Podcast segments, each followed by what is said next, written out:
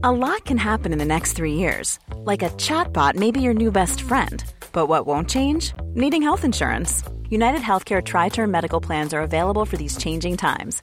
Underwritten by Golden Rule Insurance Company, they offer budget friendly, flexible coverage for people who are in between jobs or missed open enrollment. The plans last nearly three years in some states, with access to a nationwide network of doctors and hospitals. So, for whatever tomorrow brings, United Healthcare Tri Term Medical Plans may be for you. Learn more at uh1.com.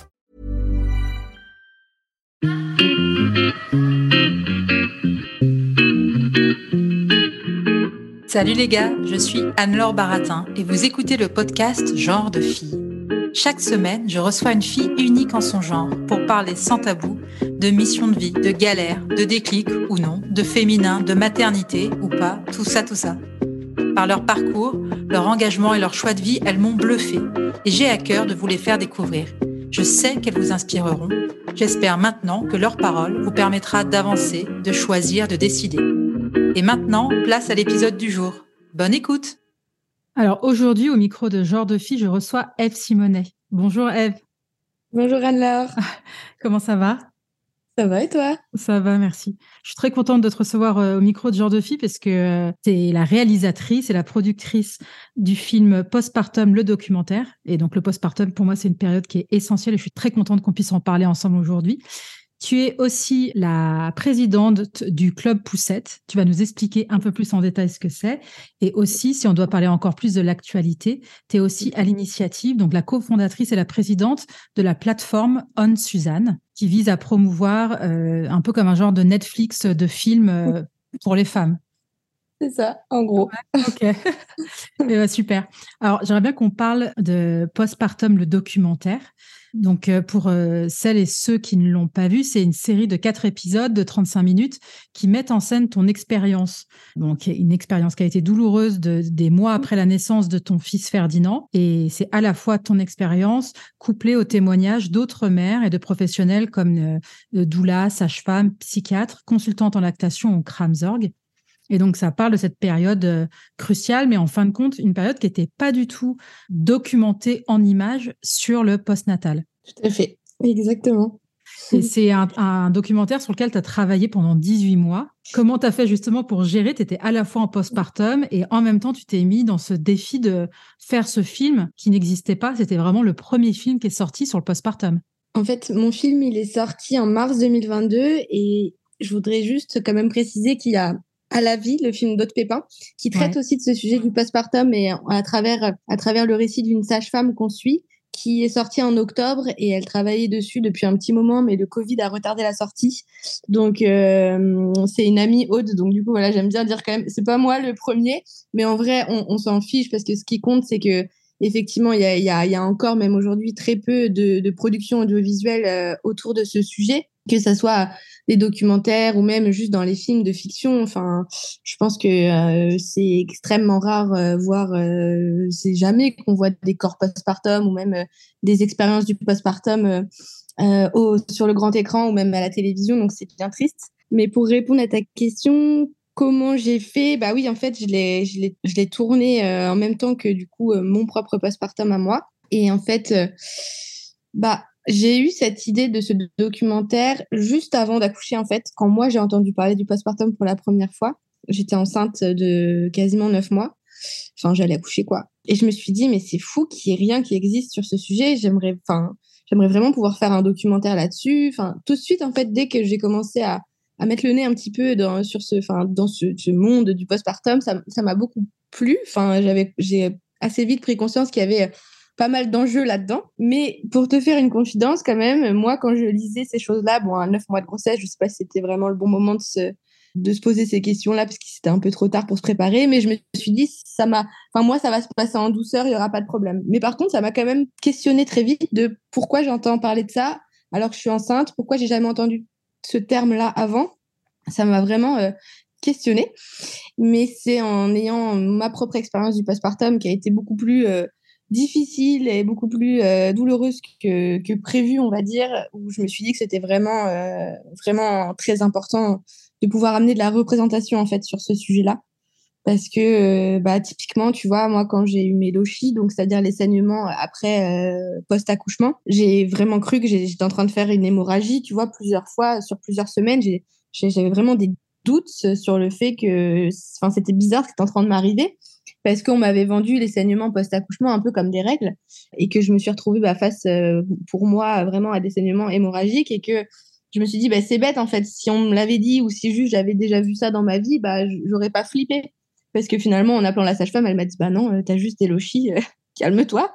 Donc il y a eu beaucoup de choses comme ça pendant mon passeport immédiat qui m'ont fait dire que que c'était pas normal et que ça devait pas être tabou en fait, que toutes les femmes vont passer par là et qu'il y avait un enjeu très important.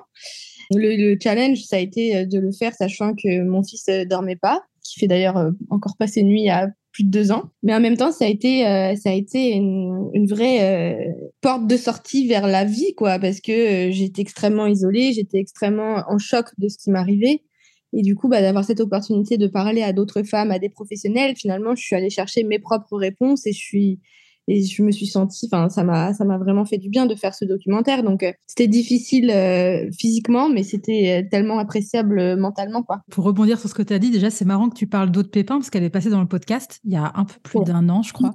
Et on avait effectivement parlé de son film À la vie. Et pour moi, c'est pas le même genre de. Pour moi, À la vie, c'est un film sur le postpartum, mais ça parle quand même pas mal de Chantal Birman, oui, la sage-femme, un peu, un peu le personnage principal, si on peut dire, du film. Et euh, aussi, ce que, je, ce que j'ai lu, ce que tu disais et qui est hyper intéressant, c'est que toi, tu avais besoin aussi de voir les choses, tu avais besoin de, documentaires et pas forcément de lire des livres. Et euh, tu dis dans une interview, tu dis 75% des films français sont réalisés par des hommes et qu'en fait, il y a tellement de sujets qui concernent, alors j'utilise ces termes, qui concernent les meufs qui n'étaient pas bien ou pas du tout traités. Et c'est en fait aussi de ce constat qu'est venue euh, ton idée de ce documentaire sur le postpartum. Si tu veux, moi, tous ces questionnements qui sont venus plutôt dans l'après, si tu veux, de pourquoi. Enfin, en fait, je me suis posé la question très vite. Oui, pourquoi il n'y a pas de documentaire euh, là-dessus? Mais ces chiffres-là, notamment euh, sur euh, sur les chiffres des réalisations en France, comment ça se passe dans vraiment cette industrie du cinéma, je les ai trouvés un peu après. Et, et, là, oui, j'ai compris. Et en fait, bah, ça, ça fait sens. Hein. C'est vrai que je vois pas comment un homme qui ne vit pas dans sa chair un postpartum peut aller faire un documentaire sur le postpartum. Donc, euh, ou alors ça va être quelque chose avec, euh, comme, euh, comme on voit souvent à la télé aujourd'hui, des documentaires qui sont où on prend pas position. Et en fait, sur Anne Suzanne aussi, c'est quelque chose qui est très important pour moi, c'est de de ne pas être dans la neutralité, en fait, de refuser cette neutralité parce que finalement, je pense que c'est comme ça aussi qu'on peut porter des sujets. Et aujourd'hui, le journalisme français, il est très porté sur cette question de d'être neutre, de pas interférer avec son sujet ce que je trouve euh, assez étrange finalement quand on réfléchit. Et je pense que c'est le fait aussi, moi, de pas avoir fait d'études, enfin, enfin, de pas avoir été conditionné en école de journalisme, peut-être. Enfin là, c'est pas un jugement négatif ou positif, mais en tout cas, le fait est que aujourd'hui, moi, je me sens euh, libre, tu vois, dans, dans ces réalisations, bah, de prendre position, de prendre parti, et c'est ce que j'ai envie de faire. Et je pense que c'est aussi ça qui a plu dans Postpartum, c'est que j'ai incarné le film et que je c'est pas quelque chose de neutre finalement. Et je pense que sur, ces sujets qui nous qui touchent autant à l'intime, et eh ben en tout cas moi ça me plaît de pas être dans la neutralité. Et, donc en fait, tu n'avais jamais fait de film avant postpartum? Enfin, je veux dire, t'étais pas. C'est ça qui est fou. C'est quoi C'est t'as pris, t'as as, acheté une caméra et tu t'es dit, allez, on y va? Je suis pas du tout réalisatrice. Euh, bah, maintenant, si, tu l'es réalisatrice. maintenant, si, ouais. Maintenant, si. Alors, ouais, ça remonte un petit peu à avant quand même. Ça remonte quand j'habitais au Portugal. En fait, j'ai vu un film documentaire qui a, genre, je pense, changé ma vie, qui s'appelle euh, Les filles du destin, Daughter of Destiny, qui est sur Netflix, et où on suit en fait, euh, on suit euh, une école qui veut briser la chaîne de la pauvreté et en Inde et qui du coup prend des jeunes filles de la, touche, la, caste pardon des intouchables et qui leur donne une éducation. Et en fait, j'ai vu ce film-là et j'ai été euh, complètement retournée en fait par la puissance que ce documentaire euh, a, enfin ce qu'il a réveillé chez moi et les engagements qu'il a réveillés chez moi. Et je me suis dit j'ai vraiment envie de faire ça moi euh, dans ma vie. Sachant que de base, tu vois, tout à l'heure, tu parlais des livres. moi, je suis une énorme lectrice. Enfin, je, je vraiment, je, je enfin, c'est une grande passion pour moi la lecture. Mais je trouve que c'est pas les mêmes messages qui passent en fait quand tu vois quelque chose dans un film, une représentation audiovisuel ou dans les livres, c'est pas la même chose. Et moi, je trouve que sur ces sujets où on a un grand besoin de représentation, eh ben les films c'est très important en fait et, et, le message il passe tout à fait différemment. Et aussi sur pour revenir à la question du, postpartum, je vois très bien aujourd'hui c'est plutôt des, mères qui sont en postpartum qui le regardent plutôt que des, jeunes mamans on va dire. Parce que aussi, bah, quand tu es en postpartum, bah, tu peux pas trop te lire, euh, te lire un livre de 200 ou 300 pages. Tu n'as pas forcément la concentration pour.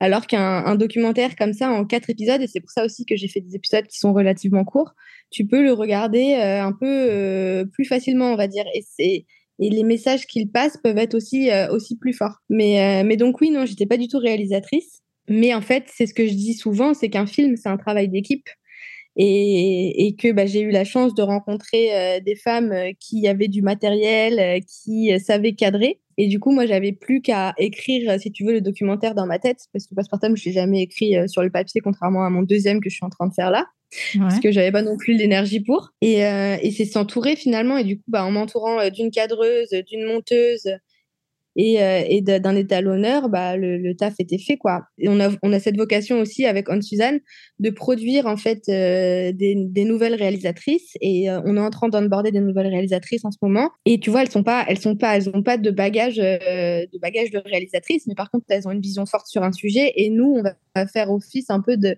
comme d'incubateur où on va les aider, on va les aider sur l'écriture, la réalisation, le financement Enfin, je pense que tout le monde en fait peut, peut réaliser des documentaires. Enfin, et ça demande aucun. Euh, enfin, en fait, c'est encore une fois, c'est un travail d'équipe et c'est ça qui est beau avec cette industrie-là quand même, c'est que même postpartum, on me dit tout le temps. Enfin, tout le mérite revient à moi et c'est très triste parce que Lola, ma monteuse, elle a. Enfin, je veux dire, pour moi, c'est limite de la co-réalisation. On était tellement euh, là-dedans ensemble. Donc, euh, donc ouais.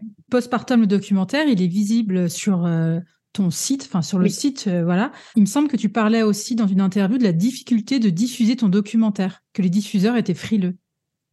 Est-ce qu'il y aurait eu un autre bah, moyen de diffuser postpartum? Bah en fait postpartum au début en fait ça a été en fait si tu veux le papa de Ferdi donc qui a été mon compagnon on est séparés aujourd'hui mais euh, on est encore en, bon terme et, euh, et, on a travaillé main dans la main quand même pour pour postpartum et lui en fait il m'a qui, qui a de l'expérience dans le cinéma il m'a tout de suite dit bah, vu le documentaire que tu veux faire, c'est-à-dire que moi j'avais quand même euh, l'ambition que ça soit un documentaire euh, assez transparent où on montre les choses. Pour moi, euh, c'était très important qu'on voit du sang, qu'on voit des corps postpartum et surtout que hum, la ligne éditoriale, ce soit moi qui la fixe. Et ben il m'a dit c'est pas compliqué, ton film ça va être très dur à financer parce que les, les, diffuseurs France Télévisions, qui tu veux, ils vont ils vont avoir leur mot à dire en fait. Et déjà pour moi ça c'était mort.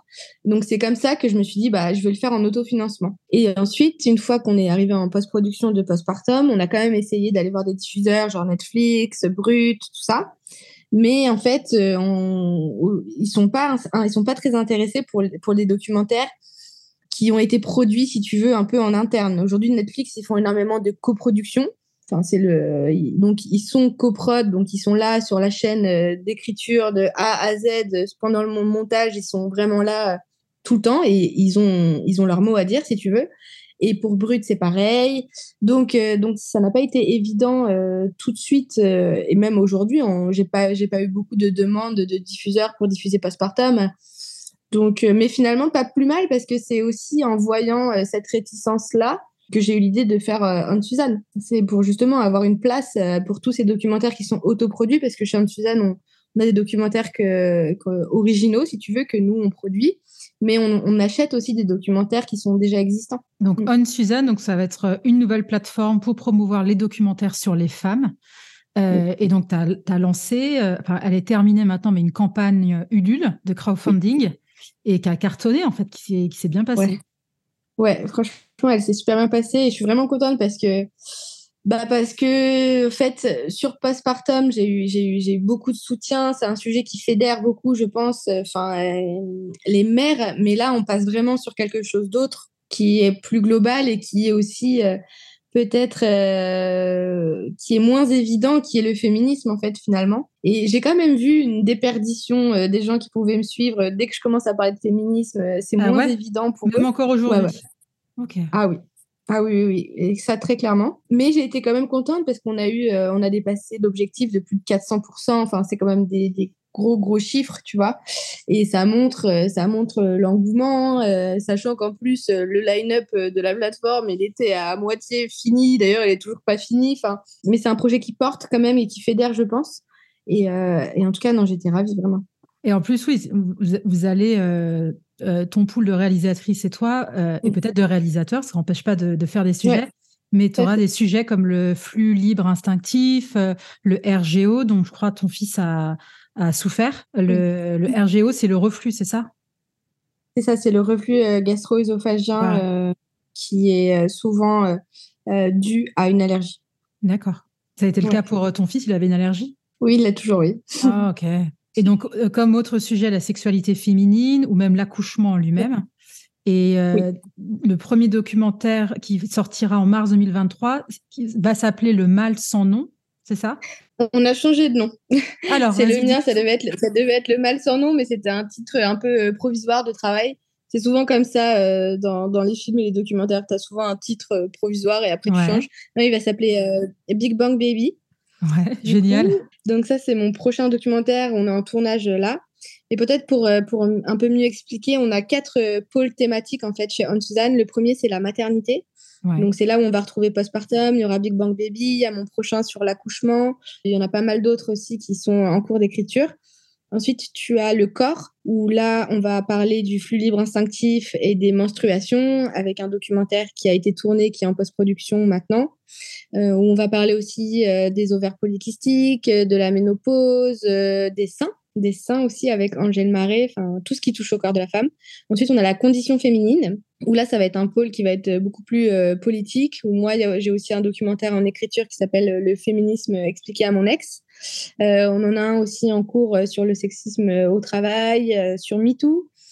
Donc, pas mal de choses qui arrivent là-dessus. Et ensuite, un dernier pôle où c'est des portraits de femmes inspirantes où là, c'est vraiment, euh, on a euh, dix questions qu'on va poser à pas mal euh, de femmes et je pense que ça va être orienté un peu peut-être carrière, et business parce que je sais que moi, une, des gros problématiques de ma vie avant de trouver ce métier qui me passionne, c'était de, me positionner en fait en, termes de business, en termes de carrière. Je n'avais pas vraiment, je pense, j'avais pas ce champ des possibles de qu'est-ce que je pouvais faire moi aujourd'hui en fait comme métier d'un peu sympa et de voilà j'avais peut-être en, tête les métiers du care les métiers de la communication où il y a beaucoup beaucoup de femmes qui sont dans, ces champs là et j'aimerais bien qu'avec ce pôle euh, d'un un petit peu d'inspiration on puisse aller à la rencontre de femmes bah, qui font euh, qui font d'autres d'autres métiers des podcasts du voilà je sais pas des, des, entrepreneurs pourquoi pas ou voilà d'autres choses et donc ça c'est nos quatre pôles et donc on va avoir des documentaires originaux des documentaires qu'on va acheter aussi. Euh, là, on est en processus d'achat de, droits avec pas mal de docs qui existent déjà. Et puis, on aura aussi des formats plus courts, euh, des petits formats vidéo, des conférences, table ronde, podcast, pas mal de trucs. Et ça bouillonne dans ton cerveau, là. ça bouillonne, ouais, c'est clair. Et le, prochain documentaire, donc euh, Big Bang Baby, c'est ça? Ouais, Big Bang Baby, ouais. C'est quoi? C'est des transformations psychologiques que vivent les parents à la suite de la naissance d'un enfant à travers soi, le couple, la famille et les autres. Exactement. En fait, l'idée, si tu veux, c'est que quand j'ai terminé postpartum, je me suis dit, ah là là, mais il manque tellement de choses en fait à, ce documentaire. Euh, et du coup, je me suis dit, j'ai envie de, enfin, c'est pas possible de s'arrêter là parce qu'il y a beaucoup de choses que j'ai pas dit. Et je pensais partir pour deux épisodes supplémentaires de la série. Et sauf qu'en l'écrivant, pour le coup, je me suis rendu compte que c'était pas deux épisodes supplémentaires, c'était un documentaire à part entière. Parce que finalement, je traitais pas vraiment des mêmes sujets. Dans Postpartum, l'idée, c'est plus de donner une définition du postpartum que moi j'appelle immédiat, hein, des 0-18 euh, mois. Et là, dans Big Bang Baby, c'est plus en fait euh, de comprendre la crise identitaire que vivent euh, les parents à la naissance d'un enfant. Crise identitaire qui n'est pas forcément un terme péjoratif pour moi, loin de là, mais plutôt de comprendre, ok, donc là, on a passé les 18 mois, les deux ans de l'enfant, normalement on a retrouvé quand même un, un petit rythme, on peut dormir. qu'est-ce qui vient de se passer, qu'est-ce qui a changé autour de moi, qui moi je suis, qu'est-ce que je suis devenue. donc répondre un petit peu à toutes ces questions à travers quatre épisodes. Donc le premier sur, sur soi-même, et c'est aussi l'idée de, de questionner notre génération, de pourquoi est-ce que nous on se pose toutes ces questions, pourquoi nos mères elles nous en ont pas parlé, pourquoi est-ce qu'on est, on est, enfin pourquoi pourquoi? Et euh, l'épisode 2, le couple, donc là, c'est avec le fameux baby clash, même si j'aime pas trop euh, ce terme-là, mais de voir aussi les, difficultés qu'on peut, euh, bah, que, que, la naissance d'un enfant va, va, mettre dans un couple. Et aussi parler de bah, toute cette éducation qui pèse sur nos épaules et des jeux de rôle en fait qui arrivent quand on quand on devient mère ou père ou parent quoi le troisième épisode, c'est euh, c'est sur la famille, mais avec un gros focus sur les relations mère-fille. Donc là, on est allé euh, à la rencontre de pas mal de, mamies et derrière-mamies, donc des femmes de 60 ans à 90 ans, où elles nous, nous parlent de elles, leur expérience de la maternité à cette époque et, euh, de cette transmission, cette, cette question de génération. Et enfin, l'épisode 4, c'est sur les autres, donc la société face à la parentalité et, le travail aussi. Une grosse partie sur le, travail inadapté à la parentalité. Tous les sujets me parlent tellement. Je, je, pense à tous les trucs que j'ai vécu. Euh, c'est assez dingue. C'est vrai que c'est des trucs qui sont tellement. Euh, on a l'impression qu'on part euh, d'une feuille blanche en fait. Ah ouais, mais tout à fait, vraiment tout à fait. C'est, il y a tout, à la fois il y a tout à faire. Et en même temps, je pense que c'est le bon moment où aussi, où pour qu'aussi les gens puissent écouter ce genre, ce genre de discours. En tout cas, moi, je me sens pas du tout en marge d'un mouvement. Je me sens vraiment partie prenante et, et c'est c'est à la fois très galvanisant parce qu'il y a beaucoup de choses à faire et à la fois assez triste de se dire qu'on est en 2022 dans, dans cette situation. Mais, euh, mais bon. Es aussi là, on, en parlait au début de l'épisode, euh, tu as aussi monté le Club Poussette. Est-ce que tu peux nous en dire un peu plus? Alors, le Club Poussette, c'est une association que j'ai montée euh, en avril 2022 un mois après la sortie du documentaire. En fait, c'est simple. J'étais au parc avec mon fils pour la troisième fois de la journée et je me faisais chier comme tout le monde en fait, ça à se dire mais qu'est-ce que je fous là toute seule euh, Où sont mes amis? Je n'ai plus d'amis, plus personne m'appelle parce que euh, j'ai un gosse, je me couche à 20h et que je fais que de parler de de vomi ou euh, de ou de voilà, il a réussi à, marcher ou ceci cela. Et en fait, je voyais les mères à côté de moi et je me disais mais c'est quand même triste en fait que on se parle pas plus quoi parce que finalement aujourd'hui, tu vois, moi, j'étais dans un vide social mais j'avais pas envie en fait euh, d'aller voir mes copines et d'aller boire des verres de vin. J'avais juste envie de partager mon quotidien de maman avec d'autres mamans qui comprenaient euh, ma situation finalement. Et donc j'ai monté le club Poussette en me disant on va faire un rassemblement par mois de mères en postpartum. J'avais l'ambition hein, tout de suite que ça soit que ça se développe dans plusieurs villes. Après j'avais pas anticipé que ça se développe autant et que du coup ça soit autant euh, à la fois magnifique et à la fois un monstre pour pour nous en gestion. Et donc l'idée c'était voilà de se rassembler une fois par mois dans un lieu public en plein air et de passer deux heures à faire un pique-nique ensemble avec d'autres mamans et donc euh, les mamans de 0 à 3 ans, enfin pour les enfants de 0 à 3 ans. Et en fait, euh, bah, très vite, il y a eu 10, 15, 20, 50 villes ouvertes. Euh, aujourd'hui, on est à plus de 120 villes ouvertes. Et c'est fou ça. Plus de 10 000 mamans inscrites dans le Club Poussette. Et donc, le Club Poussette, c'est un groupe WhatsApp de, par ville où tu peux échanger avec les mamans en postpartum qui sont bah, dans ta ville à proximité normalement. Et euh, donc du coup, il y a un rassemblement par mois qui est euh, un gros rassemblement. Et puis il y a aussi surtout des sorties un peu tous les jours pour les mamans en congé maternité. Voilà. En fait, l'idée c'est vraiment de de trouver tes, tes, nouvelles copines finalement. et donc, euh, et donc c'est assez impressionnant parce que du coup, on a ouvert dans beaucoup de pays, euh, bah, dans tous les pays à côté de chez nous, euh, en Europe, mais aussi aux, aux États-Unis, en Afrique, au Congo, dans les dom-toms. voilà, on est énormément aujourd'hui. On est, il y a plus de 400 bénévoles.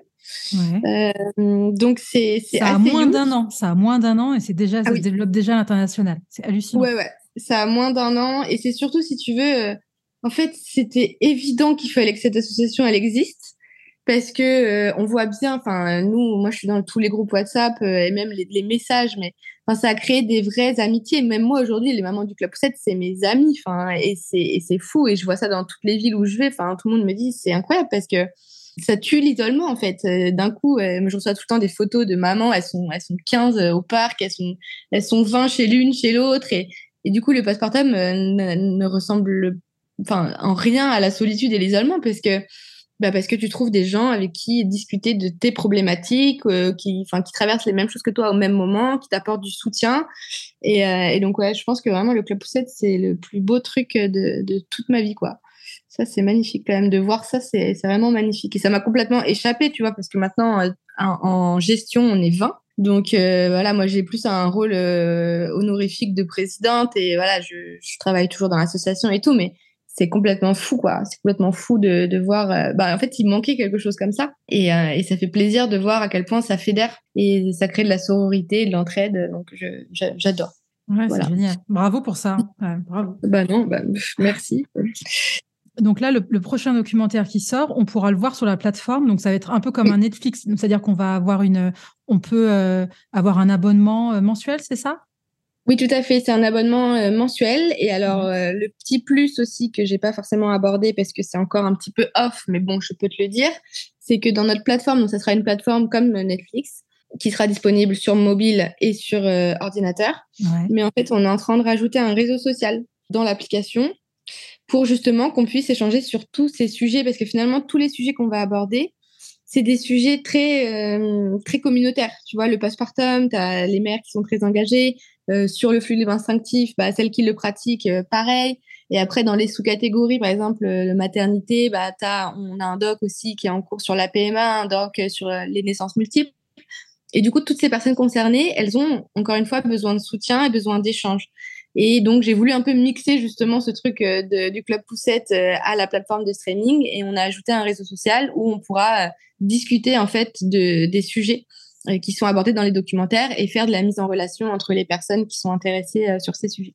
D'accord. Donc, euh, et ça sera sous, abonnement. Ouais. Il y aura une formule, je pense, à 14 euros et quelques par mois et une formule à moins 50% pour, pour les gens qui ont plus de difficultés financières. Après, c'est, j'adorerais, enfin, tu vois, ça représente un investissement et surtout que on dit Netflix pour qu'on comprenne bien un petit peu, voilà, c'est un système de streaming, mais il y aura quand même beaucoup, beaucoup moins de contenu que sur Netflix même si on a nos documentaires originaux et qu'on met toutes les interviews intégrales aussi à disposition comme sur Postpartum, parce que l'idée c'est vraiment d'aller euh, fouiller dans le sujet. Mais on a aussi envie d'avoir une logique de production qui est raisonnée, c'est-à-dire qu'on puisse suivre les productions, qu'on puisse investir dedans, et on veut pas euh, produire 250 euh, films par an, tu vois. Si on en fait 5 à 10 max, c'est bien. Mais c'est aussi faire comprendre aux gens euh, bah, que euh, c'est une logique euh, raisonnée de, de prod, quoi. Et qu'on va pas faire du tout et n'importe quoi, mais que ça va être hyper sourcé, hyper qualifié. Et voilà, hyper qualitatif, j'espère. Ouais. Bah, de toute façon, on, le sait tous, il y a trop de films sur Netflix. Je trouve aussi. Ouais, tu as des études qui ont été faites où en fait tu passes plus de temps. Moi, je l'ai déjà vécu.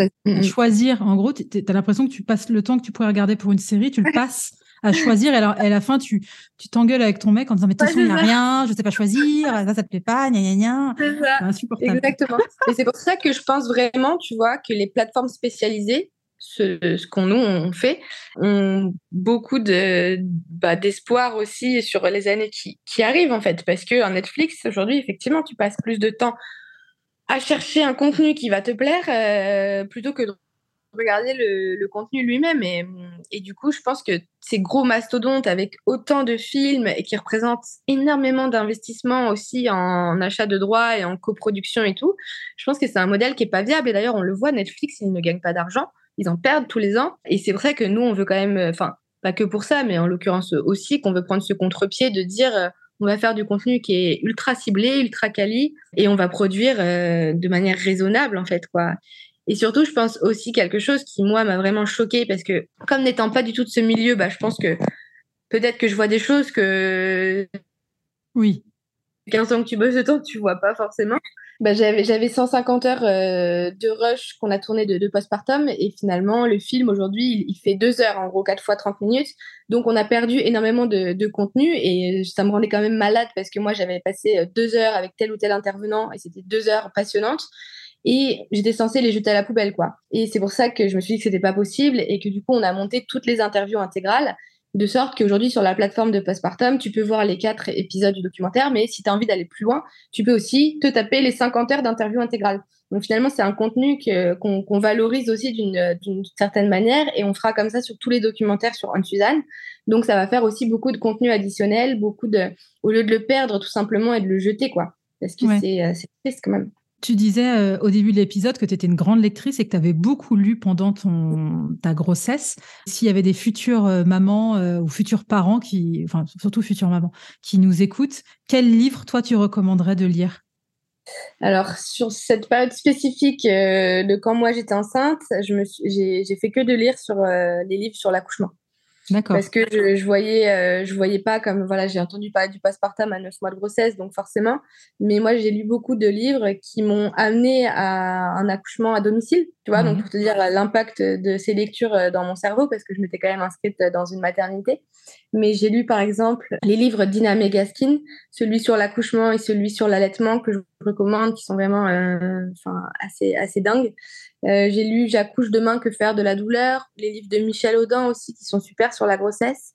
Mais après, c'est si on a un projet d'accouchement physiologique parce que sinon. Euh, mais en tout cas, moi, j'ai trouvé beaucoup de mes réponses euh, dans, dans, ces livres-là. D'accord. Donc là, on va passer à des, des, petites questions de, de, la fin de cet échange. Il y en a une que je te pose spécifiquement. En un mot, qu'est-ce que t'as apporté ton postpartum? Ben, Je dirais de la puissance. Ok.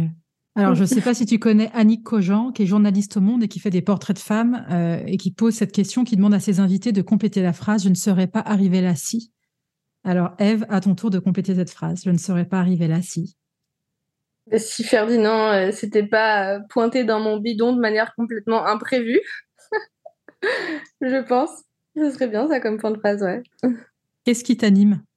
Ce qui m'anime, la justice. Qu'est-ce qui te met en colère ou peut t'agacer? L'injustice. Est-ce qu'il y a une femme que tu aimerais entendre au micro de genre de fille? Euh, Oula, beaucoup. Beaucoup. Alors, il faut que j'en cite que une. Ah, tu peux en citer euh, deux ou trois. Allez. Deux ou trois Ok. Alors, il y a une femme que j'ai interviewée pour le documentaire qui s'appelle Anissa et qui a un parcours euh, PMA. Vraiment, euh, elle est très très forte et je pense que le message qu'elle passe au monde, parce qu'elle elle, elle, a eu une vraie réconciliation avec son corps et je trouve ça vraiment euh, super intéressant. On a aussi interviewé Élise Thiebaud. Ouais, ouais, ouais, je vois. Que j'adore. Franchement, j'ai passé une super interview avec elle. C'était, c'était vraiment génial. C'était pour le, le documentaire sur le flux libre instinctif, justement. Et... Parce qu'elle a écrit, elle a écrit un livre sur les règles, c'est ça? Ouais, elle en a écrit plusieurs, ouais. Les règles élémentaires et, un autre. Ben, J'allais dire Lorraine Bastide, mais je pense que tu l'as, tu l'as déjà interviewée. Oui, ouais, je l'ai interviewée, ouais, exactement. Je n'ai pas écouté l'interview encore, mais il, faut, il faudrait que je me mette, euh, que j'ai un peu de temps de me mettre dessus. Ben, je dirais ces trois-là. D'accord. Euh, Élise Thiebaud, c'est marrant parce qu'elle est dans ma, dans ma wish list euh, à interviewer. Ah ouais. Franchement, trop, trop, trop top. Hein. Elle, est, enfin, elle est vraiment géniale. Et la question de la fin que je pose à toutes mes invitées, quel genre de fille es-tu, Eve? Bah, pas celui que je croyais être, en tout cas. ah, c'est chouette, j'adore. Merci beaucoup, Eve, pour cet échange. Euh, donc, est-ce que la, plateforme Anne Suzanne est live ou pas encore? Non, entre, entre mars et je me laisse un mois de, de, retard, si possible, pour être flex. Donc, entre, entre mars et avril. D'accord. Bah, bravo en tout cas et hâte de découvrir un peu tout ce qui va sortir sur la plateforme. Bah, merci beaucoup. En tout cas, merci à toi, Anne-Laure. C'était vraiment chouette. Ouais, à bientôt. Au revoir. Salut. Merci d'avoir écouté cet épisode. J'espère qu'il vous a plu. Si c'est le cas, partagez-le autour de vous et sur les réseaux sociaux. N'hésitez pas non plus à laisser un avis positif à propos de Genre de Filles sur vos applications de podcast. Pour ne rien manquer de Genre de Filles, suivez-moi à Anne-Laure Baratin sur Instagram. Si vous avez des compliments, des critiques ou des réflexions, n'hésitez pas. Merci à Marvin Marchand pour la musique du générique. Bonne semaine et à très vite. Salut